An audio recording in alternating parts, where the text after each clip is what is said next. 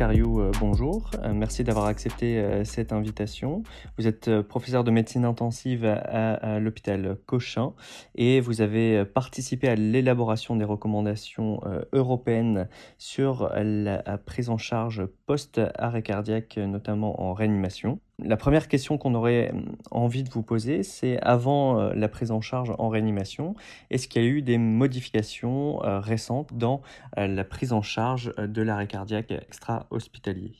Merci beaucoup déjà pour l'invitation. Mon rôle dans ces recommandations a été essentiellement sur la, la partie post-ressuscitation,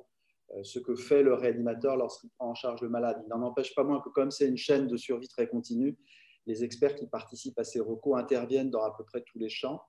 euh, et, donc évidemment forcément sur les premiers maillons de la prise en charge.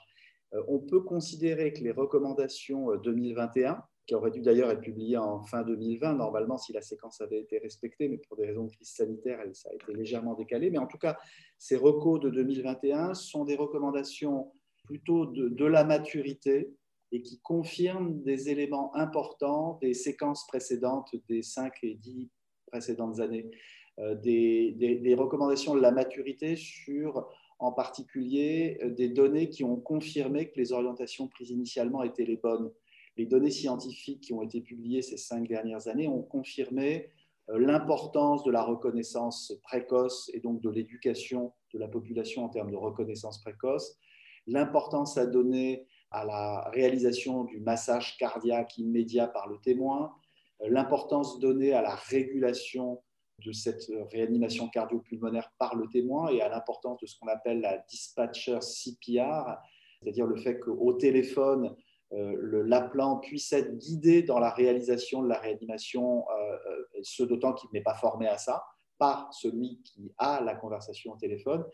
L'importance donnée à la défibrillation rapide euh, l'importance donnée aussi à l'utilisation des outils connectés hein, pour euh, faciliter cette euh, réalisation de la réanimation cardio-pulmonaire par le grand public et le témoin. L'importance donnée à l'utilisation de ces outils connectés pour l'adressage de ceux qui savent faire. Vous savez, c'est l'utilisation de ces applications sur smartphone qui permettent à ces bons samaritains d'être alertés et envoyés sur le site de l'événement le plus rapidement possible, avec maintenant, dans les évolutions les, plus récentes, euh, la capacité à récupérer sur leur trajet un défibrillateur propre à être employé. Donc voilà, on peut dire que sur la, prise en charge tout à fait initiale, les recos 2021 appuient, réappuient, renforcent l'importance à donner à, à tous ces aspects-là qui sont des éléments majeurs avec encore une fois un niveau de preuve qui n'a fait que se renforcer pour montrer qu'on était dans la bonne direction sur ces sujets. Euh, et, donc, concernant justement donc, la, prise en charge préhospitalière, est-ce que vous pensez qu'à l'heure actuelle, il y a une place pour euh, l'ECMO en cas, euh, en cas d'arrêt cardiaque réfractaire? Alors, c'est vrai que dans la médicalisation, ce que les Américains, les Anglo-Saxons appellent l'Advanced Cardiac Life Support, tout ce qui touche à euh, l'utilisation de médicaments, l'instrumentation des voies aériennes. Voilà, voilà ce qu'est l'Advanced Life Support. Là aussi, les recommandations ont confirmé que globalement, on était sur, sur la bonne voie hein, concernant priorité à donner au massage cardiaque, le fait de pouvoir continuer à utiliser l'adrénaline comme étant le médicament de l'arrêt cardiaque, même s'il persiste des doutes sur le fait que ça puisse être quelque chose qui influence la récupération neurologique. Et un des points importants qui ont été euh, mis en avant euh, par rapport aux recommandations de 2015, c'est effectivement, comme vous le soulignez, euh, le fait qu'aujourd'hui, il est très important, dès la dixième minute, et c'est ce qu'on a écrit dans ces recos, d'identifier les situations qui sont probablement assez rares d'arrêt cardiaque réfractaire, réfractaires en tout cas aux, premières minutes de réanimation et de défibrillation, et qui pourraient se prêter très rapidement à l'organisation, au déclenchement de l'organisation de ce qu'on appelle une e-CPR, ICLS CPR, c'est-à-dire le fait d'engendrer très vite une réflexion organisée autour de la mise en œuvre de l'acheminement du patient vers un centre où il pourra recevoir une ECMO, ou au contraire, pourquoi pas, dans certains endroits de France, notamment à Paris, eh bien, d'acheminer vers le patient le plus tôt possible en termes de déclenchement euh, cette, cette, organisation d'ECMO-CPR. C'est vraiment maintenant quelque chose qui est considéré comme euh, un élément important Pas forcément, encore une fois, quantitativement, ça va concerner peu de victimes, mais elles doivent être repérées très tôt pour que le délai de mise en œuvre soit un délai qui reste un délai respectable, un délai qui soit compatible justement avec le fait que l'implantation puisse être faite dans les 60 minutes et donc qu'on ait maximalisé les chances que ça serve à quelque chose. Donc oui, c'est un élément important maintenant des recommandations et ça s'appuie sur des données, hein, vous le savez, hein, probablement on avait jusqu'à présent des données rétrospectives assez, assez, assez, faibles en termes de force de recommandation. Aujourd'hui, euh, on commence à disposer, alors notamment d'études de phase 2, je pense à Arrest, hein, qui a été publié dans le Lancet il y a quelques mois, qui montre que quand on sélectionne bien les indications, quand on maximalise l'organisation en termes de rapidité, ça peut se transformer en, des taux de survie euh, euh, qui sont tout à fait respectables, considérant la gravité de la situation. Et du coup, effectivement, vous parlez du coup d'acheminement vers un centre qui puisse réaliser, euh, ou du moins la, pose de, l'ECMO. Et du coup, ça fait un peu le, lien avec notre prochaine question, à savoir l'indication euh, de la coronarographie dans l'enquête étiologique. Et donc, du coup, quels patients, euh, à votre sens, doivent être acheminés vers un centre d'angiographie? Alors là aussi, les, données pour l'élaboration de ces recommandations en, 2021, elles sont plus nombreuses. Euh, les experts avaient à leur disposition plus de, données issues d'essais cliniques prospectifs qu'ils n'en avaient préalablement. Et, donc, la, recommandation qui a été faite, ça a été de dire que pour les patients qui ont un sus-décalage du segment ST sur l'électrocardiogramme après la reprise d'activité circulatoire spontanée, sur les premiers ECG, et eh bien que même si on ne dispose pas d'essais randomisés pour ces patients-là, il y a un accord fort de tous les experts et des données extrêmement congruentes dans la littérature, même si ce sont des données observationnelles, et eh bien pour dire qu'il faut aller à la coro pour tous ces malades-là. S'il y a un sus décalage du segment ST, il faut y aller. On trouvera une place euh, pour ces patients-là dans un cath lab, au même titre que pour un autre SCA, ST, non euh, compliqué d'arrêt cardiaque. Ce sont les mêmes malades, il faut y aller il n'y a pas de doute. Pour les autres, pour ceux qui n'ont pas d'évidence de sus-décalage, les experts ont dit quand même, maintenant on a des données à notre disposition, et notamment l'essai COACT qui a été publié dans le New England Journal of Medicine, dont le premier auteur est Yorit Lemkes,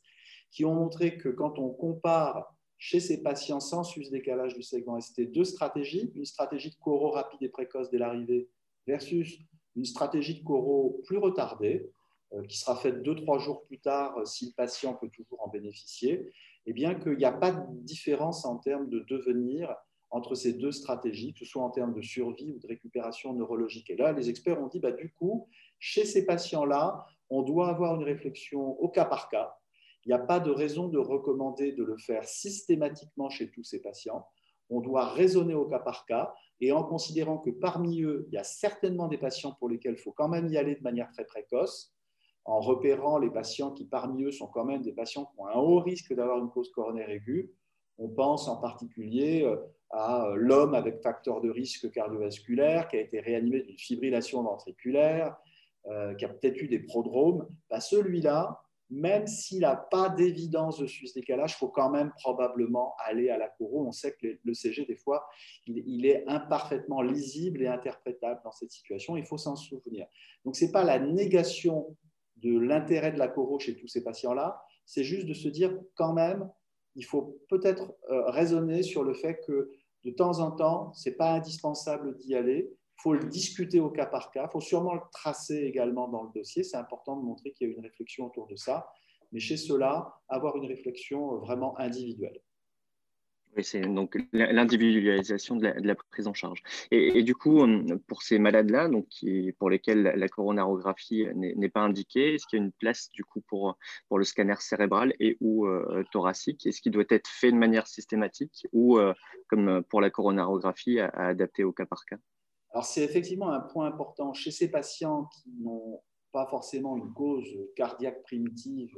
et encore moins une cause coronaire primitive, il y a eu pas mal de données publiées ces dernières années qui montrent que euh, l'enquête étiologique précoce permet, dans un bon nombre de cas, d'identifier une cause extracardiaque, qu'elle soit neurologique ou respiratoire. Et, c'est vrai que du coup, l'utilisation d'une stratégie raisonnée d'imagerie précoce, à l'aide du scanner en particulier, est quelque chose qui apparaît dans les recommandations comme étant un point important, parce que ça peut permettre d'identifier des causes, qui sont des causes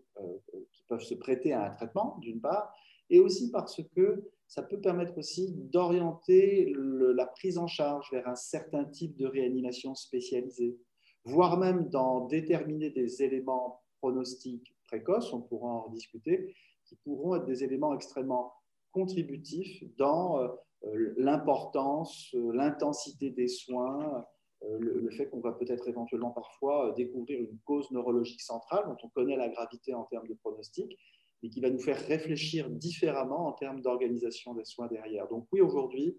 euh, l'accent est mis sur le fait que l'enquête étiologique précoce, c'est pas seulement l'acoro, oui ou non, c'est aussi la réflexion sur l'imagerie en couple, le scanner, hein, sur la phase tout à fait initiale, dans des centres qui sont des cardiac arrest centers, ou qui en tout cas sur le plan régional organisent la prise en charge de ces patients, avoir une stratégie raisonnée sur l'enquête étiologique précoce est un élément important. Et concernant du coup la, stratégie donc, de, prise en charge une, fois que l'enquête étiologique est, a été réalisée, euh, euh, y a-t-il des objectifs de pression artérielle, des objectifs hémodynamiques, de monitoring et euh, éventuellement d'assistance pour, pour, ces malades? Sur l'aspect post-ressuscitation, là aussi, bah, les, cinq dernières années ont été marquées par la réalisation de pas mal d'essais qui ont permis de tester différentes stratégies. Euh, ces stratégies-là, elles visent essentiellement à améliorer la, neuroprotection euh, post-arrêt cardiaque. Alors évidemment, on pense tout de suite au contrôle ciblé de la température qui a été considéré jusqu'à présent comme étant l'élément pivot, le, plus important des axos. Euh, et finalement, les données les plus récentes montrent, jusqu'à la publication très très récente pour le coup des résultats de l'essai TTM2, ont montré que euh, bah, jusqu'à présent, on avait recommandé euh, de cibler une température entre 32 et 36 degrés pendant 24 heures. Aujourd'hui, on a le sentiment que euh, peut-être on pourrait se contenter d'éviter la fièvre. En tout cas, c'est ce qu'a montré l'essai TTM2. TTM2, c'est aussi l'opportunité de rappeler que c'est un axos parmi d'autres. finalement, on s'est beaucoup focalisé sur le contrôle ciblé de la température, mais en parallèle de ça, on a aussi réalisé beaucoup de travaux pour montrer que, euh, bah, par exemple, le contrôle de la situation hémodynamique, le maintien d'un certain niveau de pression artérielle moyenne, c'était aussi un élément extrêmement important. On est même allé jusqu'à comparer des cibles de pression artérielle dans cette situation-là. Et aujourd'hui, euh, les recommandations sur la prise en charge post-arrêt cardiaque, elles, recommandent bah, effectivement de, contrôler la température, euh, pour l'instant, euh, on a recommandé entre 32 et 36, mais c'est parce qu'on n'avait pas les résultats de TM2 au moment où on a élaboré ces recos. Donc, il est hautement probable qu'il y aura un statement intermédiaire assez rapide là, dans le courant de l'année 21 pour recaler les recommandations sur la cible thermique. Et il n'est pas impossible que ça bouge un peu de ce point de vue-là, compte tenu de l'importance à donner aux résultats de TM2. Sur la pression artérielle, les experts ont dit on n'a pas d'argument issu des essais que j'ai évoqués pour vous recommander une cible de pression artérielle moyenne qui aille au-delà de 65 mm de mercure, car nous n'avons pas réussi à montrer que cibler plus que ça, notamment 85, il y a eu des essais qui ont comparé ces deux pistes et qui n'ont pas montré différence. Donc on continue de vous recommander au moins 65 mm de mercure en pression artérielle moyenne et 90 mm de mercure en pression artérielle systolique. On continue de vous recommander la normocapnie, car pour l'instant, les données qui sont à notre disposition montrent que c'est logique d'utiliser une cible de, capnie artérielle normalisée, même si vous le savez, il y a un essai randomisé en cours qui s'appelle TEM, euh, qui se terminera dans les prochains mois et qui vise à montrer que peut-être engendrer une discrète hypercapnie permissive pourrait être associée à une amélioration du pronostic. Attendons les résultats de TEM en attendant, on vous recommande la normocapnie. Que concernant l'oxygénation, on, on, continue de vous recommander d'utiliser une cible de normoxie qui ne soit ni de l'hypoxie, mais surtout pas de l'hyperoxie, car on a des données qui montrent que c'est bien comme ça que ça marche le mieux en termes de neuroprotection. Donc on voit bien qu'aujourd'hui, les recommandations sur la post-ressuscitation, ce n'est pas juste la cible de température, c'est beaucoup de travaux concernant l'optimisation d'une prise en charge beaucoup plus globale. Et effectivement, du coup, vous insistez sur la, prévention des, agressions cérébrales secondaires. on, sait que parfois, il, peut être difficile, euh, notamment sur le plan des, malades qui présentent des myoclonies, de les différencier de l'épilepsie et du coup de l'indication du, traitement. Euh, pour vous, est-ce qu'il y a une place du coup euh, pour les antiépileptiques de manière, de manière systématique ou, faut-il du coup les, les, réserver aux malades qui ont une épilepsie prouvée à l'EEG alors, les recommandations sur ce sujet ne permettent pas de penser qu'on puisse recommander l'usage d'un antiépileptique systématique en post-arrêt cardiaque. On n'a pas ces arguments-là euh, et probablement qu'il faudra attendre des résultats d'essais qui sont en cours sur ce sujet pour montrer qu'éventuellement ça puisse avoir un intérêt. Aujourd'hui, ce qu'on sait, c'est que beaucoup de mouvements anormaux qui, qui sont observés, notamment pendant la phase précoce, notamment à la levée de la sédation, utilisés euh, pour le contrôle ciblé de la température sont euh, assez souvent euh, des, myoclonies sans traduction électrique. Et, on, le sait, malheureusement, les, traitements antiépileptiques, dans ce cas-là, on, peut ou pas d'efficacité. C'est probablement ce qui fait qu'aujourd'hui, recommander l'usage d'antiépileptiques, c'est peut-être pas forcément l'arme absolue dans cette situation-là. En revanche, du coup, vous faites bien d'attirer l'attention de, ceux qui nous écoutent sur le fait que ce qui est important, c'est d'explorer ces mouvements anormaux. Et, ça, veut dire, ça veut dire être capable de réaliser une exploration électroencéphalographique précoce le plus rapidement possible chez beaucoup de ces patients. On a longtemps considéré qu'on pouvait attendre un peu, que ce n'était pas urgent de réaliser un EEG. Aujourd'hui, on commence à avoir des arguments qui disent bah non, ça va être extrêmement intéressant d'enregistrer l'activité corticale électrique le plus tôt possible, qu'on pourra y aller épuiser des informations sur relier ou pas les mouvements anormaux qu'on observe à une traduction électrique, et dans ce cas-là, envisager l'utilisation d'antiépileptiques, versus euh, finalement observer qu'il n'y a pas forcément d'éléments qui doivent conduire à l'utilisation de ces traitements. Et puis, ça va nous donner aussi des informations euh, pronostiques extrêmement utiles. Et donc, du coup, est-ce que vous pensez qu'il y a une place dans, l'avenir ou même à l'heure actuelle pour le G continu euh, chez, chez ces patients? Alors, euh, je suis assez convaincu à titre euh, personnel euh, que ça, va forcément faire partie de la panoplie du monitorage de ce type de patient, au même titre d'ailleurs que ce monitorage est indispensable et extrêmement utile dans d'autres formes de cérébrolésions. Je pense que pour l'instant, on n'a pas la démonstration, et c'est ce que les experts ont reconnu, qu'on devait recommander son usage chez tout le monde. Euh, c'est important de se le dire, les recommandations, il faut qu'elles soient applicables. Or, aujourd'hui, on le sait, dans beaucoup de centres, on, ne dispose pas de la capacité à réaliser un monitorage G continu. Et pour autant, on commence à avoir des arguments euh, qui sont de l'ordre de ce que je disais, hein, information sur euh, la stratégie thérapeutique en termes d'utilisation d'antiépileptiques, information sur le, pronostic ultérieur. et, je pense que tout ça va continuer à aller dans le sens et je serais pas dans ce sens, et je ne serais pas étonné que les prochaines recours évoluent vers euh, bah, voilà, un renfort donné à, l'emploi d'un monitorage G le plus précoce possible. En tout cas, dans beaucoup de centres experts, et c'est ce que nous, on essaie de faire le plus souvent possible, on, a vraiment le sentiment qu'on est extrêmement aidé chaque fois qu'on peut mettre en place un monitorage G continu, et donc on le fait le plus souvent possible. Et donc, effectivement, du coup, euh, pour, pour parler de, G, on sait que le G a un rôle dans, dans le, pronostic neurologique. Et donc, comment, euh, comment établissez-vous le, pronostic de, ces malades euh, en, arrêt cardiaque et notamment à partir de, quand? Alors là, les, recommandations sur le, le, plan de la neuropronostication se sont trouvées là aussi bien renforcées là, sur, les recos 2021. Les, les experts ont considéré qu'il était vraiment nécessaire de rappeler que cette neuropronostication, elle débute précocement, mais que débuter précocement, c'est commencer à réunir des arguments cliniques, électroencéphalographiques, euh, d'imagerie,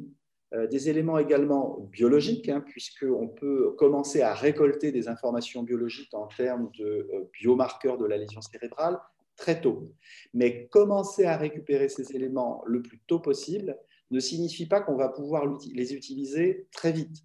Euh, commencer à les récupérer et à les tracer permettra en revanche, vers la 72e heure, d'avoir un, cortège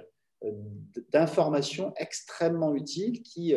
ben, mises en, lien avec la situation clinique qui est observée à ce moment-là, eh ben, permettra dans bon nombre de situations d'orienter la, la, stratégie de neuropronostication. Donc les experts disent aujourd'hui, il faut commencer très tôt à recueillir toutes ces informations et à les tracer dans le dossier, clinique, biologie, EEG, imagerie, et à être capable ensuite de les colliger et de les interpréter, et on peut commencer à le faire à la 72e heure. En gros, l'idée, c'est de ne pas prendre de décision trop rapide, mais de collecter toutes ces informations très tôt pendant tous les premiers jours. Et, donc justement, euh, pour vous, est-ce qu'il y a une, gradation dans, le choix des examens paracliniques ou, euh, est-ce que c'est un peu en fonction des centres, en fonction des expertises euh, locales pour, pour établir? Est-ce que par exemple le, G est fait de manière systématique? Est-ce que vous recommandez la réalisation d'N20 ou est-ce que c'est vraiment laissé pour vous à, l'appréciation des centres? Alors, c'est plus les, il ne faudrait pas justement que ce soit laissé à l'appréciation des centres, c'est un peu le sens de ces recommandations. Ils disent bah, finalement, quand on a correctement récupéré toutes ces informations, il existe dans les informations recueillies euh, des informations qui peuvent, lorsqu'elles sont combinées entre elles, eh ben, euh, être le témoin euh, ou en tout cas prédire une évolution défavorable. Quand un malade est toujours comateux au troisième jour et qu'il n'y a pas de facteur confondant lié en particulier à un effet rémanent de la sédation, et qu'il existe chez ce patient comateux euh, sans facteur confondant au moins deux critères forts qui indiquent euh, une évolution ultérieure défavorable, alors ça va permettre dans ces situations-là euh, de pouvoir entamer une démarche de limitation éventuellement, voire même parfois dans les situations les plus sévères d'arrêt des, des, traitements de support de réanimation. Et ça, c'est important parce que ça signifie que euh, ces critères forts, on les a bien repérés. C'est euh, un taux élevé euh, de NSE, c'est un aspect malin ou hautement malin à l'électroencéphalogramme, c'est l'abolition des potentiels, enfin de la composante NV, N20, pardon, des potentiels évoqués somesthésiques. C'est l'apparition ou la découverte sur l'imagerie cérébrale de lésions cérébrales évocatrices de, de, lésions anoxo-ischémiques sévères. C'est bien la combinaison de ces éléments-là qui va pouvoir conduire à détecter à ce stade-là les patients qui sont les plus à risque d'évolution défavorable. Et point important, c'est aussi l'opportunité donnée, si ces critères-là ne sont pas présents, si au moins deux d'entre eux ne sont pas présents, au contraire, de se dire qu'il existe peut-être un facteur confondant non résolu, et donc de recommander fortement d'utiliser une période d'attente supplémentaire. Donc l'accent est mis sur le fait qu'on peut détecter ceux qui sont à évolution défavorable euh, ultérieure, mais aussi détecter ceux chez lesquels il faut savoir attendre. Très bien. Écoutez, euh, merci beaucoup pour, pour, toutes ces réponses euh, très claires et, merci d'avoir participé du coup à, ce podcast de, de la SRLF. Ben, merci à vous.